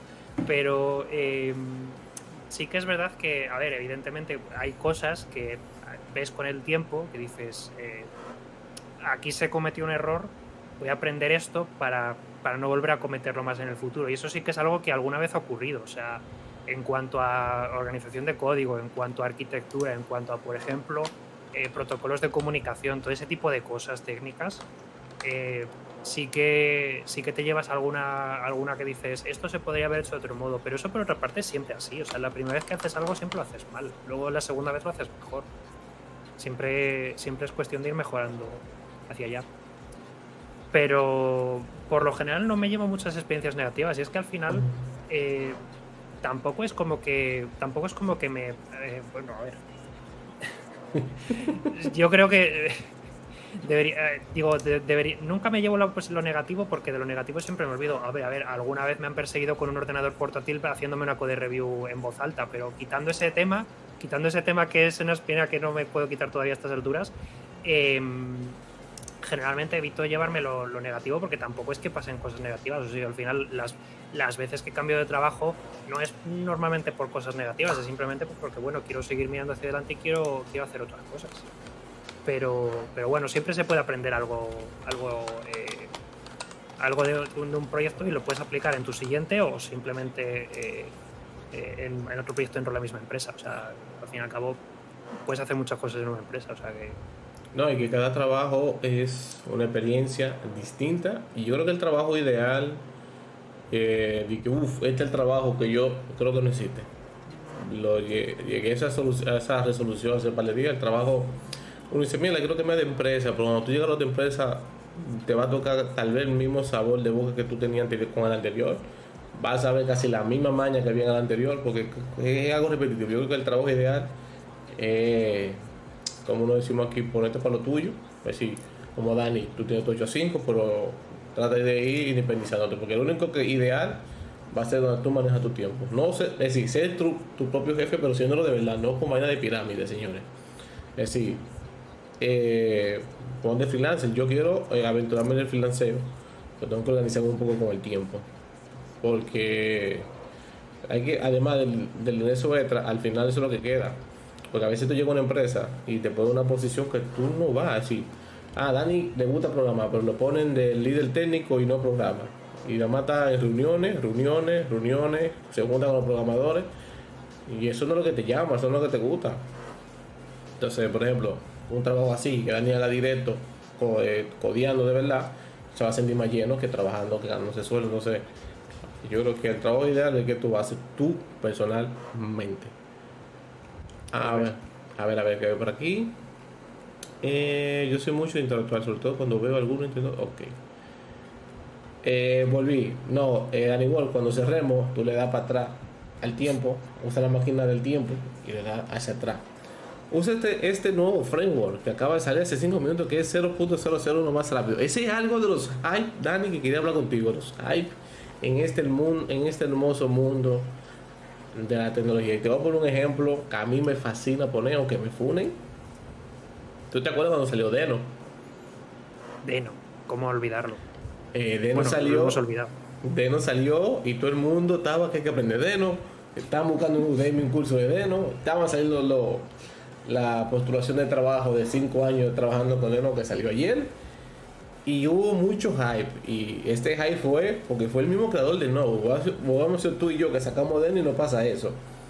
Y yo digo que hay que tener cuidado con los hype. Lo mencioné en la charla que di en el canal de programación en español, que está en mi YouTube y demás. Y los hype hay que tenerle miedo, señores. Tú no puedes decir, ok, salió esto nuevo, jefe, vamos a cambiar esto porque esto es mejor. Tú vas a pagar el todo el gasto económico que va a llevar ese cambio. Entonces, ¿qué tú me tienes que decir sobre los hype? Por cierto, ¿en qué está Deno? ¿Eh? ¿En qué está Deno? Ah, Otro, me ha otro- hecho mucha gracia. otro tema polémico de, de un español, vamos. Seca, atiende. Ya están con el clip, están con el clip. Eh, a ver, yo admito que por lo de Deno, a lo mejor, que igual cuando salió Deno también le eché un vistazo a ver qué había, cotilleando y tal. De hecho, ese vivo está por YouTube en alguna parte, seguro. En plan, a ver Deno, a ver de qué va, porque por entonces yo estaba en YouTube haciendo cosas. Em, es que me ha hecho mucha gracia porque antes he dicho, ¿cómo olvidar Deno? Y claro, luego lo he pensado y he dicho, ah, no, espera, que todo el mundo lo ha olvidado ya. Pero eso es lo que ocurre, por eso yo, sobre todo, este año yo no sé qué pasa. Bueno, en general parece que cada año hay más hypes que el anterior en general, pero no sé, entre lo de Boon, entre lo de. O sea, ahora Boon, ahora. pero ya Boon. Ya, ya Boon, Boon es muy julio. Boon es muy mes de julio. Ya de Boon no se habla tanto, en realidad. O sea, ya no, ya no veo al autor de Boon sacar una release en GitHub cada, cada tres días. Ya se ha tranquilizado un poco. Ya ha dicho, bueno, ya vamos a calmarnos un poco. Carbo. que Carbon también durante una semana parecía que, que había que reescribirlo todo en Carbon. Y ya Carbon ya la gente se ha calmado un poco con, Carbon. O sea, em, hay que tener un poquito de sosiego porque, vamos a ver, salen tecnologías todo el rato, no todo tiene por qué triunfar. No, y, que, la gente tiene que entender que porque alguien en un lugar de la Tierra conectado a un Internet dice esto es mejor que lo otro, no es así, señores. Tienen que ver, Tiene, tienen que darle tiempo que la tecnología camine y madure. Un ejemplo, un ejemplo clásico que tú estás de acuerdo. Tú no creías en Flutter hace un tiempo atrás. Tú no creías en Flutter. ¿Por qué? Porque Google tiene la maña de cerrar los proyectos de, la noche a la mañana. Google tiene esa maña. Y, pero mira, se ha dado, se ha dado más, Flutter se ha dado más en los últimos años.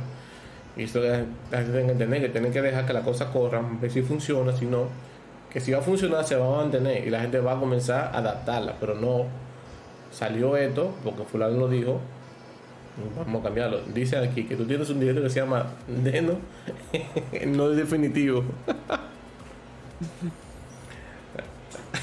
tú no creías en Flor, el Dani procede a beberse cafecito. Yo quiero ese clip para poner ese mismo título en TikTok. Para poner ese mismo título en TikTok y en un short. A ver, yo me he tirado mucho tiempo hasta que he dicho, bueno, igual Flutter, igual Flutter sí, ¿eh? Pero por eso, por lo que dices, por el, el miedo a el miedo a que desaparezca la noche a la mañana. Y es que realmente no solamente Google, a ver, es que estas cosas yo las veo mucho en el ecosistema JavaScript. Y es como la, la pregunta que bueno, la pregunta, el comentario que hacía antes Usieru de, de este framework ha aparecido y este 0,01 segundos más rápido que el de la semana pasada voy a ir directamente al stream de ayer. O sea, ayer me tiré una hora, hora y media resolviendo qué quiero usar, si NX, Turbo Repo y tal. Y un agobio de decir, pero ¿por qué tanto? Si en el fondo es como que ahora se, tienes que usar esto porque es lo que se lleva, o esto ya no se lleva tanto y tal. Y también un poco el miedo a que en cualquier momento me saliese por el chat el típico gracioso de, no estás usando turbo, no es correcto porque no estás usando lo que dice Midu. Em, eso, que, que, Nada, nada, sigue bebiendo agua. Eh, que em, hay tantas cosas que, que, que dices... Eh, vamos a ver, o sea, y, sobre todo en el mundo de JavaScript, donde Lerna ha pasado de los vivos a los muertos a los vivos otra vez. O sea, al final también te desanima un poco a aprender el hecho de que, eh, de que dices, ¿para qué voy a invertir tiempo en, aprender esto si al cabo de, de, dos meses lo mismo ni siquiera va a existir? Si al cabo de, de dos meses lo mismo esto ya va a tener el banner amarillo que te pone GitHub de este repo está archivado porque ya no tiene mantenimiento. O sea, eh, puede ocurrir. Al final, si, si, si, inviertes demasiado tiempo, te puede frustrar. Y es como, por ejemplo, yo estoy muy a tope con Svelte, pero yo este mes he descubierto un detalle horrorífico sobre, terrorífico sobre Svelte, que es, por ejemplo, que eh, yo hice hace un par de meses un par de páginas en Svelte Kit que ya no funcionan por lo visto, porque eh, han actualizado no sé qué dependencia y resulta que ahora hay que reescribir medio código. Y digo, a ver, Menos mal que no hice curso de Svelte Kit, por cierto, porque si no ahora tendría que regrabarlo otra vez. A mí no me hace gracia el invertir una tarde o dos en aprender una cosa y que luego no lo pueda aprovechar durante suficiente tiempo porque al cabo de un par de días tienes que volver a eh, aprenderlo porque ha cambiado completamente. Y ese tipo de cosas eh, desaniman. Entonces, también es cierto que hay es cuando no, es que claro, ¿cómo no me va a salir la vena hater? Pero bueno, que sí que es verdad que, que es que mucha gente que quiere que aprendas de muchas cosas y, qué es lo que realmente vale, porque en el fondo también hay mucha gente que te va a decir esto es lo que vale porque a lo mejor es lo que le interesa que funcione, pero no tiene por qué ser necesariamente lo que acabe triunfando.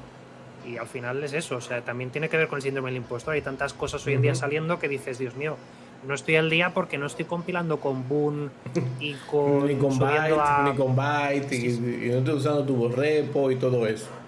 Sí, sí, no estoy subiendo a Bercel, Dios mío, que no sabes lo que es Bercel, madre mía, qué chancletazo. Pues ese tipo de cosas, y es que hay demasiadas cosas ahora. mismo. Yo hace unos, te voy a decir que uno o dos años atrás eso me, me daba shock. Yo, coño, trabajo con Angular, no me, no, aún no domino R, no domino bien Angular, no me sé R, R, eh, XJS, eh, no sé usar esto, no, ya yo estoy, que no se usa Engine para manejar, yo ya yo estoy que lo cojo chill, ya,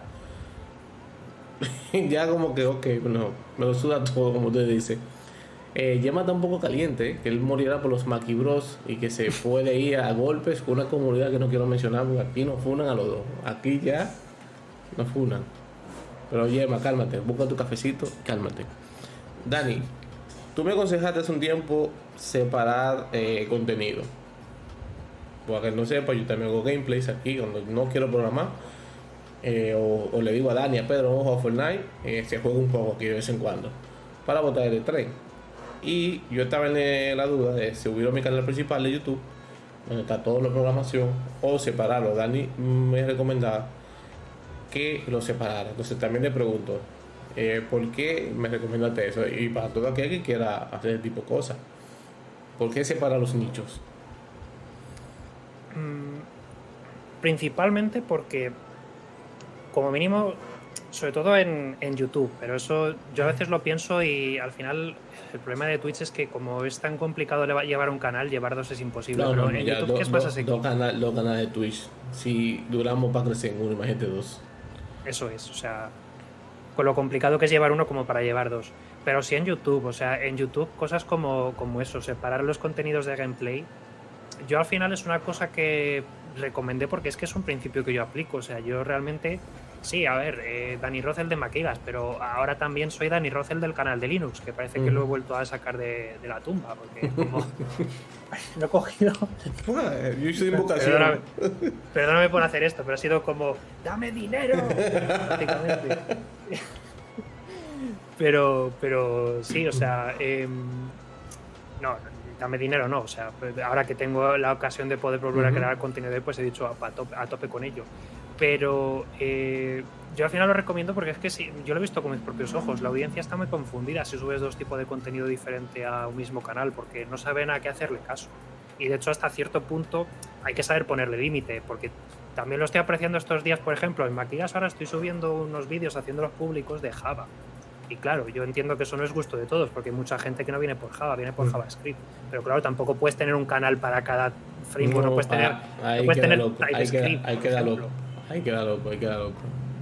Claro, pero sí que es verdad que cuando son cosas tan separadas y tan claramente distintas como jugar videojuegos y programar, o programar y yo qué sé, o sea, algo que sea tremendamente diferente, sí que lo recomiendo, porque yo luego lo veo.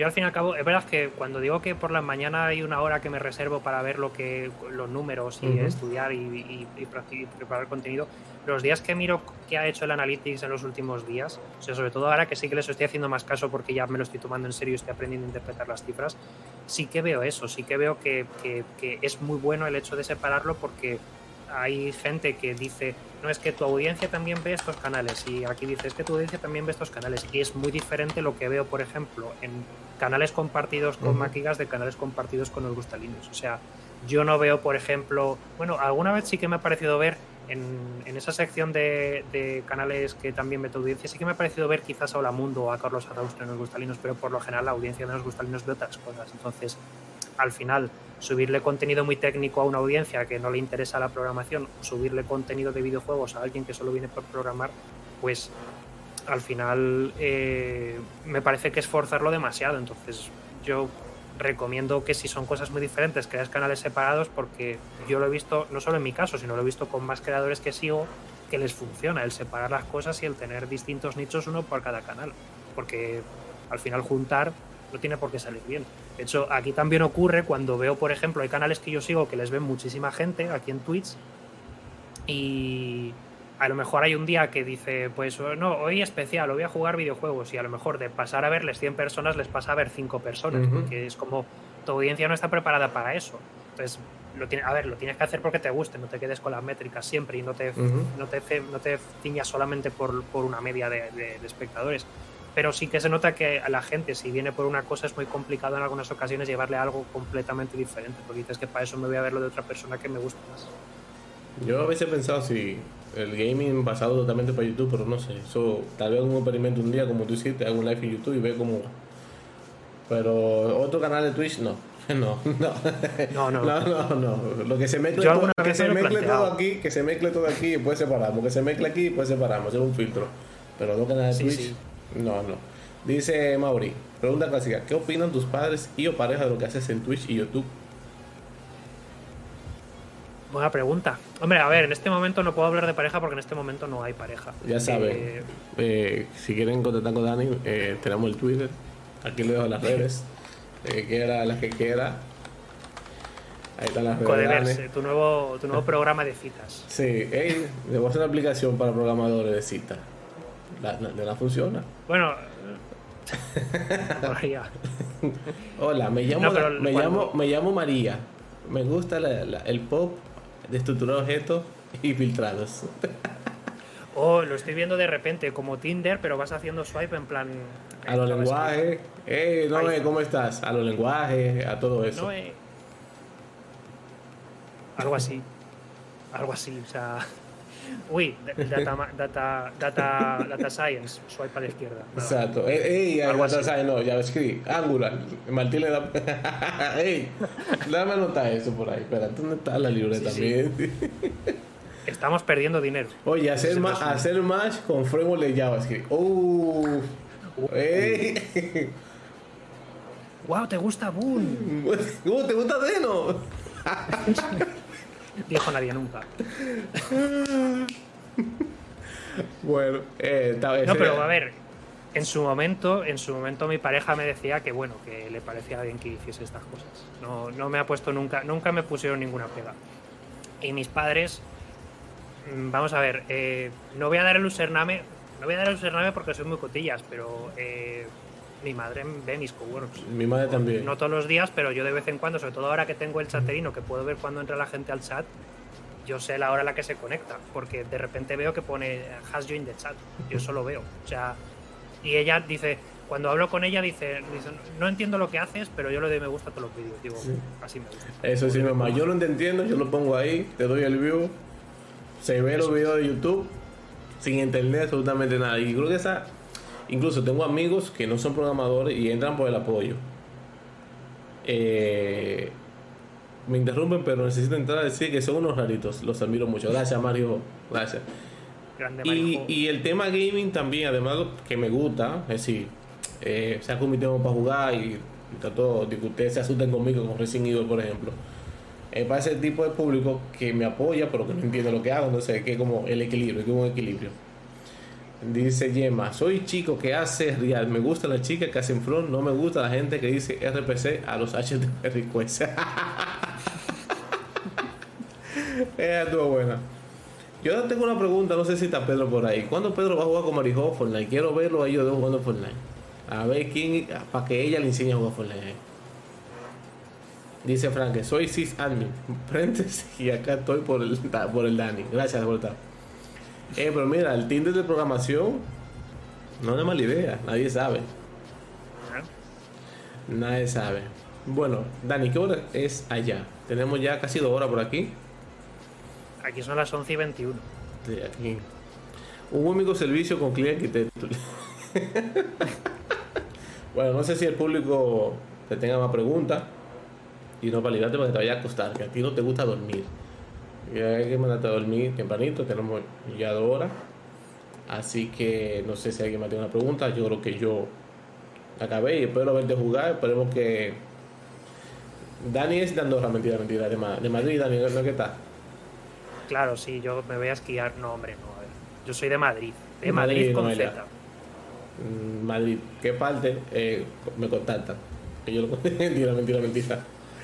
Eh, sí, porque ya no es casi, creo que se va de lata. Se va de lata casi.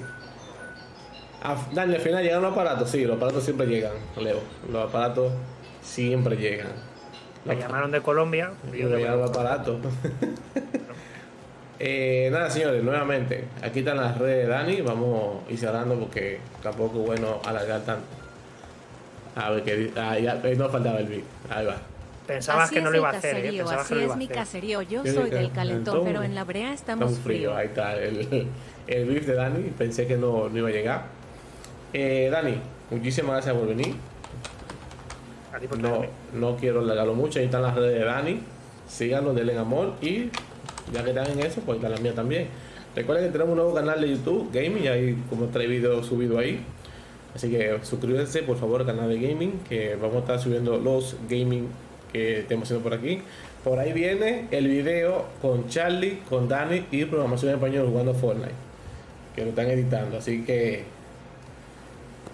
el único que está ganando dinero con ese video es mi editor. Esto es increíble.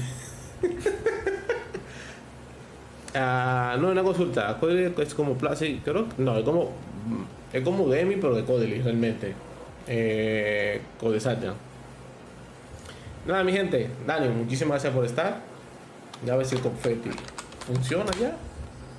3, 2. Y gracias a todo el mundo por pasarse también. Y gracias, te digo así. Gracias a la gente por venir, por venir. Iba a decir algo feo, bastante feo iba a decir. Gracias a todos por venir al, al stream. Departamento de RAI, por favor, dime a quién le hacemos RAI. Ya, ya me he robado a Helsing como departamento de RAI también, así que avísame quién podemos dar una, una RAI. Y nada, sigan a Noé también, que Noé hace contenido brutal, que fue mencionada en este stream. Y. Ah, por cierto, gracias Mauri, el Chupistream. El Chupistream. ¿Cuándo, Dani? Pues yo creo que ya la semana que viene va tocando. O sea, si, si no lo he hecho esta semana es primero porque hoy jueves estaba aquí. Porque yo ya he asignado los jueves como día de canal para día para hacer cosas en YouTube. Y el martes, pues no me acuerdo por qué no pude este martes. Pero tengo que hacerlo la semana que viene. La semana que viene porque es que si no se me va a juntar y de demasiadas cosas. Hay que hacerlo ya. Hay que ponerlo ya. Ya le doy fecha, no te preocupes, Mauri. Mauri es que quiere que lo haga porque la idea del Chupi Stream es suya. No te preocupes, Mauri. Están preguntando que si Malpicado o Padawan. Vamos, elijan ustedes. Vamos a hacer una votación. ¿Dónde está la vaina de votación aquí? Ah, no, aquí. Eh, New Pool. ¿Dónde nos vamos? ¿Dónde más la. Eh, La persiana no se sube. Malpicado o Padawan. Vamos, elijan ustedes ahí. Tienen dos minutos para votar. Está el pool. Voten ahí. Padawan o Malpicado. Ustedes eligen, ustedes eligen. Vamos, voten ahí. Mando para Padawan. Así que, por cierto, Dani, tenemos que. Bájate Overwatch ya, Dani. ¿Cómo? Bájate Overwatch 2. Échale Ah, pero si lo tengo. Lo tengo bajado, lo tengo bajado. Lo que pasa es que lo que necesito es aprender a usarlo. Primero abrirlo y segundo aprender a usarlo. No, primero abrirlos. Y tú vas a aprender a usarlo con el tutorial que yo tengo que terminar el tutorial también. Ah, viene un tutorial, qué maravilloso. Hoy en día. Sí, bueno, va ganando Bueno, Padawan. Entonces, como el público pide Padawan, déjame buscarlo por acá. Y. Pam, pam, pam, pam, pam. A buscar esto que está aquí. Sí, yo soy malo para los nombres de esta bella y sensual plataforma. Dice Helsing. Sí, seca. Sí. Sí, exactamente. Bueno, creo que ganó por mucho Padawan. Entonces, vamos a comenzar la raid. Siempre escribo mal. Y nada, nada, Dani, nuevamente, no se puede venir. Ah, por cierto, Dani, ya lo he dicho por Twitter, lo he dicho por Discord. Tú y todos los creadores de contenido que quieran dar una charla aquí el canal están totalmente invitados y pueden venir a hacerlo. Solamente es cuadrar. Así que si tú quieres una charla de lo que sea por aquí, las puertas están abiertas. Team Pato, ¿cómo que Team Pato? Team Pato.